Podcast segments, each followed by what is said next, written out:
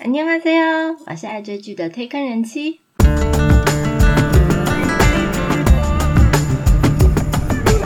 欢迎大家来听我说句话，跟着我一起掉入无止境的追剧人生吧。嘿嘿，我是推坑人妻，又是一部狗血剧的结束了，但这一部真的是出乎我意料的结局哦。 今天要来介绍，在这一阵子满天狗血撒不完的韩剧里面，怎么把自己的等级从乡土剧的廉价程度提高到极具质感的高度，绝对不是只有花制作费就好了。最令我惊奇的女人复仇狗血剧《卖我的上流世界》，大家有没有想过，真正的上流社会是怎样的生活呢？还是你有听说过，你有天龙国的朋友们诉说那一些一般死老百姓永远无无法过的经验呢？最近呢，因为狗血剧啊，通常都会加入一些豪门世界的元素，让我们这些只能追剧的一般普通人，借着剧情来过过干瘾。今天这部剧虽然剧情一样也是走。渣男永远渣，女人永远傻的那种狗血剧，但整体的质感啊，都打趴目前所有上流题材的狗血剧。为什么我会这么说呢？等一等再解释。我的上流世界是韩国 TVN 在二零二一年五月八号起播出的周末连续剧，总共十六集，已经在六月二十七号播放完毕。它是接档《黑道律师文森佐》。由三流之路喜欢的话，请响铃的李娜静导演和有品味的她大力女子都奉顺的白美琼编剧合作，以上流社会萧远集团作为背景的设定，剧情呢是以两个嫁入财阀世家的女人为主轴。那财阀世家的生活表面上看起来很光鲜亮丽，但事实上内心深处都极为空虚。这两个女人原本华丽的生活背后，却因为一个家教老师进入他们的生活，而一切都开始变了调。看起来平稳的生活背后，却充满了无限的谎言和秘密。所以，这两个女人决定打破一切阻碍，追寻真正的快乐。嗯，好特别的剧情介绍吧。它的收视跟评价呢，其实都一直保持在一个水准。首播的收视六点五六趴，它第一集首播的收视就荣登 TVN 历年来剧集首播收视的第七名，直接超越了《信号》。那平均的收视在八点二趴，最高收视是大结局的十点五一趴。到底卖我的上流世界会是一部怎样的故事呢？按照惯例，我先来介绍一下主角们。我相信非常多的观众都是跟我一样的，冲着这部戏的主角来看这部戏的。这部戏一样是双女主角的设定，金瑞亨和李宝英这两位实力派的演员真的非常的吸睛。那长幼有序，我先来介绍年轻的，嘿嘿，李宝英。那李宝英主演过非常多爆款的电视剧，比如说《我的女儿素英》《神的礼物十四天》。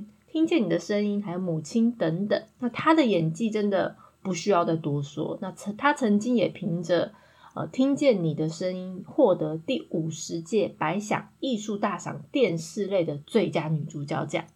我对他最印象深刻的就是《神的礼物十四天》，因为我非常喜欢那一部戏。那李宝英在里面呢，就是饰演一位母亲，在丢失了她女儿之后呢，经历了很多茫然啊、愤怒、无奈、一些绝望的一些表现。那她用尽自己所有的力气要拯救自己的女儿。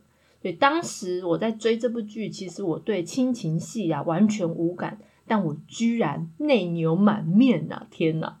李宝英在这部剧里面，她是饰演一位原本很知名的女演员，但她为爱吸引，嫁给了大财团萧远集团的二儿子，所以成为萧远家二媳妇。她叫徐熙秀，她有一个不是自己亲生的儿子，但她把他当自己亲生孩子看待。为了这个儿子，她可以奉献自己。那除了在家照顾她的宝贝儿子大小之外呢？其实，西秀她还必须面对所谓上流社会的一些生活压力。但是个性使然的西秀，他依然很努力的在这种生活环境里面保有自我。但是原本平静生活的他，自从家里来了一位很奇怪的家教老师之后，他的生活开始出现了极大的变化。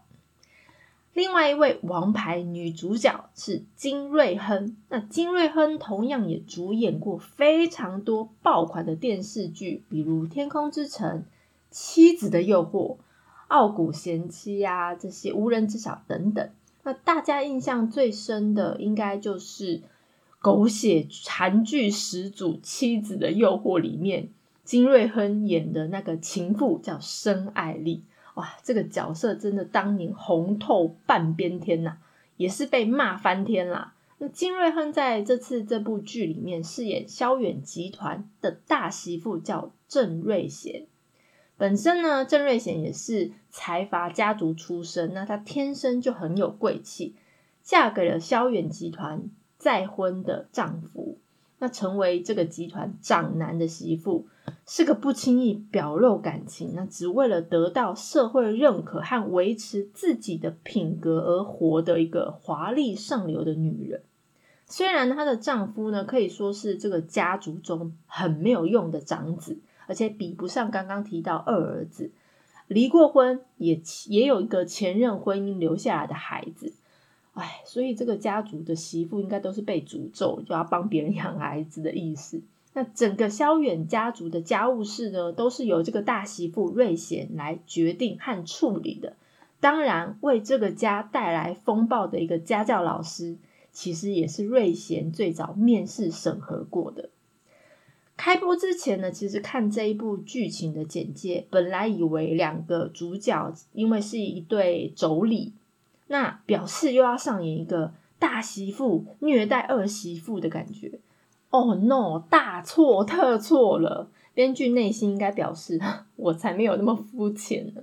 那戏里的两个人呢，两个人感情非常的好，而且还互相珍惜对方，很难得。所以大家要看到最后，这对妯娌。是怎么的感情好的？那这边特别介绍一个让我非常惊艳的女配角，叫玉子妍。这部戏啊，开播受到很大的好评啊。除了刚刚提到两位女主角，嗯，没话说，因为她们演技很好以外，由玉子妍饰演的这个风引起风波的家教老师，绝对功不可没。他如果没有把这位家教老师这个角色演得让人家气的，就是牙痒啊，把握拳很想砸电视那种程度的话，我觉得这部戏的开场可能就没有这么精彩。我们大家可能就会把它当成真的是一般的普通的狗血剧而已。所以玉子妍的演技啊，帮这部戏作为开场真的是非常不得了。而且我查了一下他基本资料。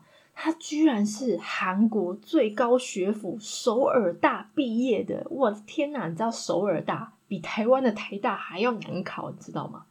但你怎么会傻傻的跑去演戏呢？你不如去三大企业赚，不就年薪更多吗？OK，一九八八年生的玉子妍啊，她其实之前在高中就参加过学校的话剧社之类，但是那时候她对成为演员没有什么兴趣。那本身就是学霸的她。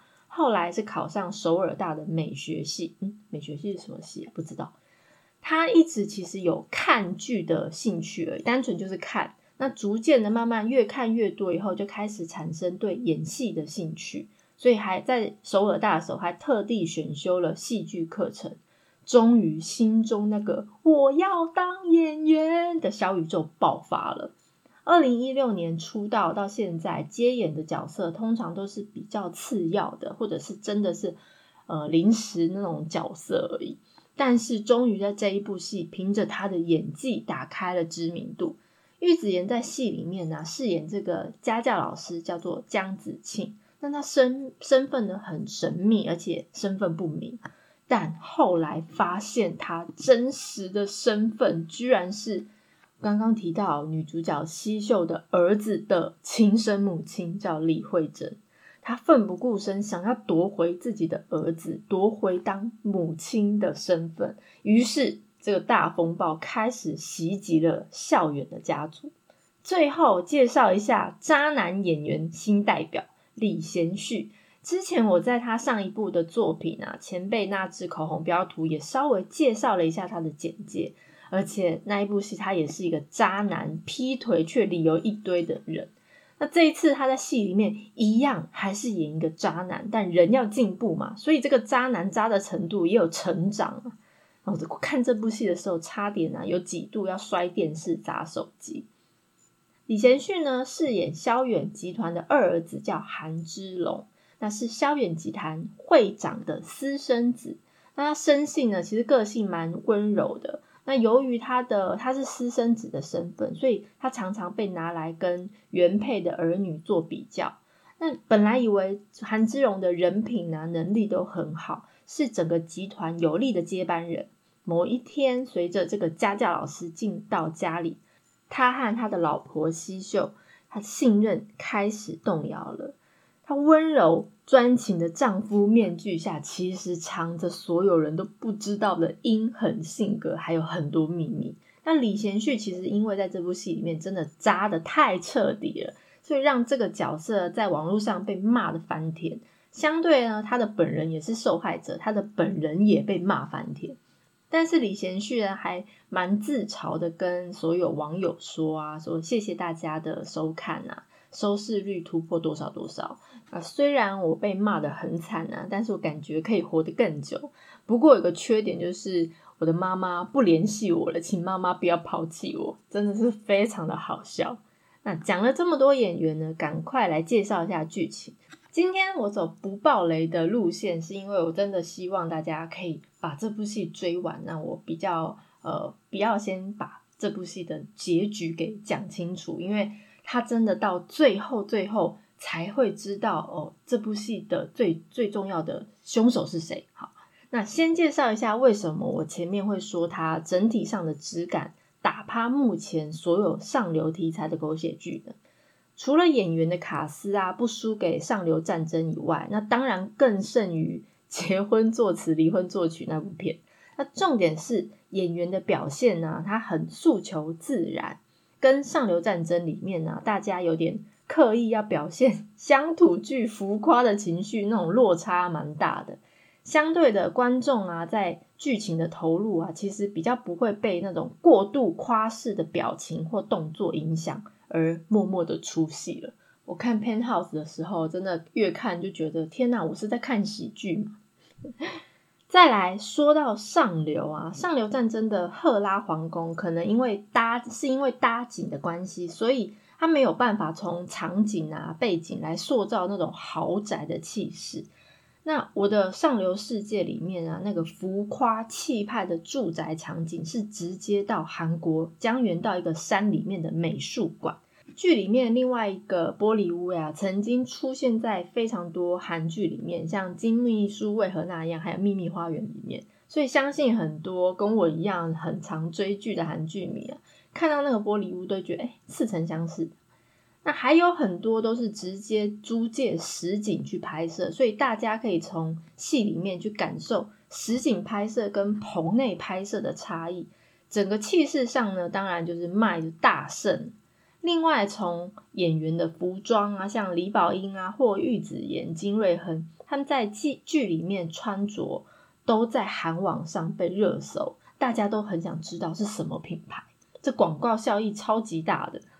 以上提的都是戏外制作的部分，那讲讲戏里面怎么营造更高档的上流社会生活。那大家家里的大门啊，到停车场，停车场到家里需要多久？像我只需要摩托车骑到家里楼下，然后走上楼两分钟，对，就是我家，超悲惨的。那在上流我的上流世界里面，司机经过大门口，有四五个警卫要先 check，以后开到停车场，还停车场到家里还要用那个高尔夫球车来接送，而且他们家里还养了孔雀，然后空气和水啊都跟外面吸的喝的不一样。他们吸的中央空调的空气啊，那个氧气听说饱和度还可以调整。天呐，他们喝的是来自南极冰川融化的水，就是过着跟凡人不一样的生活，感觉应该比杜拜的石油王子还要奢华。这就是戏里面的上流社会。那这部戏呢，麦呢开场呢是用倒叙的手法来表现。第一集就是以一宗命案的现场作为震撼的开场，重点是镜头一直故意不拍是哪一个主角死了。于是整部戏的剧情就从案发前六十天，两个来应征家教的角色正式开始。那虽然是豪门家族，不过子孙其实没有满堂。萧远会长和原配有一对子女，长子韩正浩，长女韩正熙。但有钱人呢，就是会作怪，所以男人不能有钱，千古也不变的道理。会长在年轻的时候和情妇生下了二儿子韩之龙。那由于是婚外情的结果啊，所以原配和长子长女啊都非常讨厌之龙。当然，这个豪宅里面的秘密非常的多，酒精上瘾没有出息的长子啊，情绪失控的集团千金啊，生气就狂嗑奶油面包，还会打仆人的原配夫人。那以为死掉，结果根本没有死，还是儿子的亲生母亲的家教老师，然后隐瞒自己是同性恋，秘密嫁给长子的长媳。天哪，还更夸张的是韩之龙二儿子的身世。那我这边就先不爆雷，因为这也是最重要的。卖这部剧呢，前半部的剧情，每一集的开始或最后都会有命案相关的片段。一直让观众在猜到底是谁死，是哪一个女主角吗？还是是男主角？那因为有一集的最后呢是西秀倒在血泊里面，所以大家都会猜哦，是不是呃女主角死掉？又另外因为那时候拍的时候地上躺了两个人，所以会猜呃另外一个死的到底是谁？就这样大家猜了十几集。也终于在第十三集以后揭开了到底死者是谁。那从这几集开始呢，后半段的剧情每一集都跟命案前的回想，还有命案后的侦查互相交错。那其实看的会有一点点混乱。那么这部戏后半段最重要，当然就是谁是凶手？到底是生气自己永远比不过的长子郑浩，还是长女郑熙？还是受到长子指示杀掉之荣的仆人，还是想要得到萧远集团会长职位的长媳，又还是想抢回自己亲生儿子的家教老师，又或是痛恨自己遭到最信任的丈夫背叛而流产的西秀，每一个人都有嫌疑，所以究竟是谁杀了？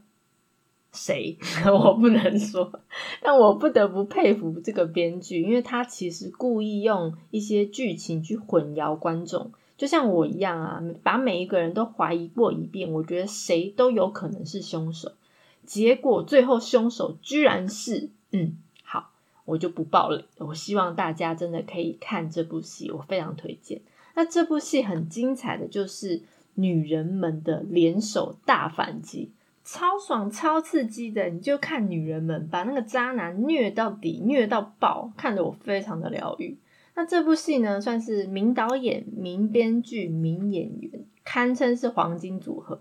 那更妙的是，这部戏的三位主角，那当然除了两个女主角、一个女配角以外，导演、编剧的比较主要的都是女性，所以也成为这部剧热议的话题。所以在这部戏里面，虐爆渣男也是应该的啦。另外啊，有很多人觉得这部戏的讽刺的程度，其实可以跟电影《寄生上流》比。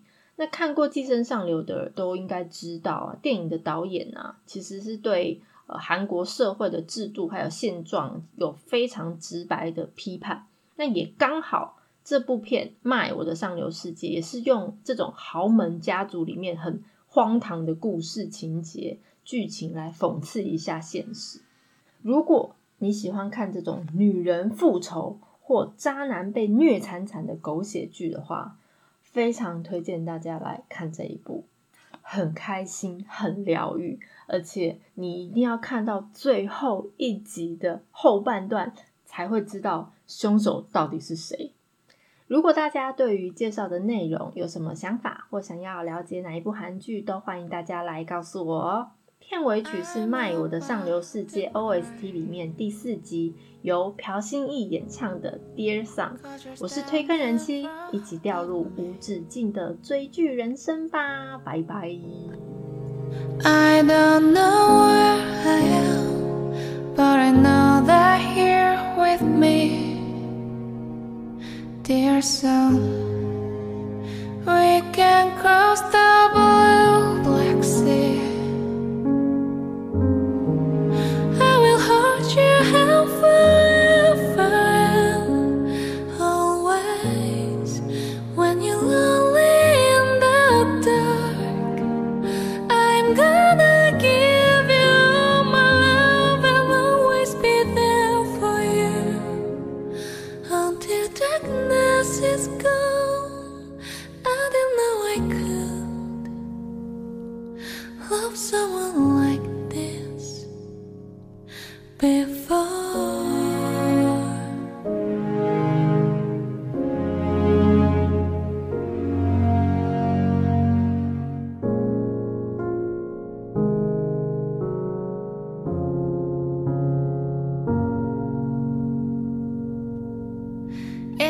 Tagatesan